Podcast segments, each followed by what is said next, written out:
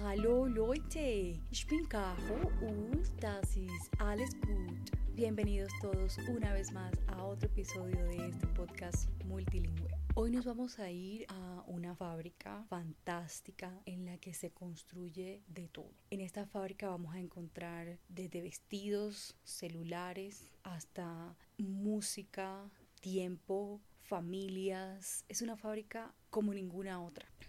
Bueno, llegamos a la fábrica y queremos conocer el sinnúmero de productos que hay en ella. Lo primero que vamos a hacer es aprender los tres géneros de esos productos. Resulta que en alemán, a diferencia del español, hay tres géneros. En español tenemos el masculino y el femenino. En alemán, ellos tienen el masculino, el femenino y el neutro. ¿Cómo se dice? Masculino es masculinum o männlich. Femenino es femininum o weiblich. Y neutro, adivinen cómo es, es neutro Neutrum o Sechlich. Ahora, ¿qué queremos comprar en esta fábrica? Bueno, compremos cosas que nunca compraríamos en el mundo real. Vamos a comprar el hombre, la mujer y la palabra. Der Mann, die Frau, das Wort.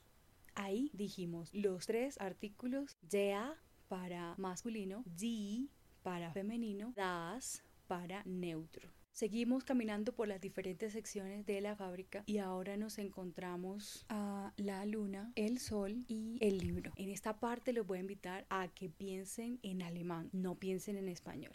Der Mond, die Sonne, das Buch. Ahora sumemos esta información a lo que ya sabemos. Der Mond es masculino, die Sonne es femenino, das Buch es neutro. Bueno, sigamos comprando cositas en esta fábrica. Ahora vemos la pregunta, el nombre y el vestido. Die Frage, der Name, das Kleid femenino, masculino y neutro. Si pudieron identificarlo, muy bien. Ahora entonces les voy a dejar una serie de productos que se venden en esta fantástica fábrica para que ustedes mismos descubran cuáles son los artículos que le corresponde a cada palabra. Son los siguientes. Musik, Hobby, CD, Hund, Handy, Bleistift, Computer, Familie, Abend, Freund,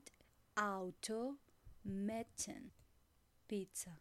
Muy bien, en este punto algo que necesitan tener súper claro es que el género gramatical en alemán no es lo mismo que el sexo de la persona o el animal de quien se habla. Por ejemplo, cuando decimos das Mädchen, decimos la niña. Pero aunque se refiere al sexo femenino, la palabra está acompañada del artículo neutro. Cuando decimos das baby, das Kind, puede ser o bien uno un niño o una niña. Y cuando decimos die Person, puede ser que nos estemos refiriendo a un hombre o a una mujer, aunque el artículo de la palabra persona sea femenino. Bueno amigos, espero que hayan disfrutado el recorrido de hoy por esta fábrica imaginaria a la que volveremos cada vez que sea necesario aprender esos artículos en el alemán que muchas veces en nuestro mundo en español es imposible conciliar.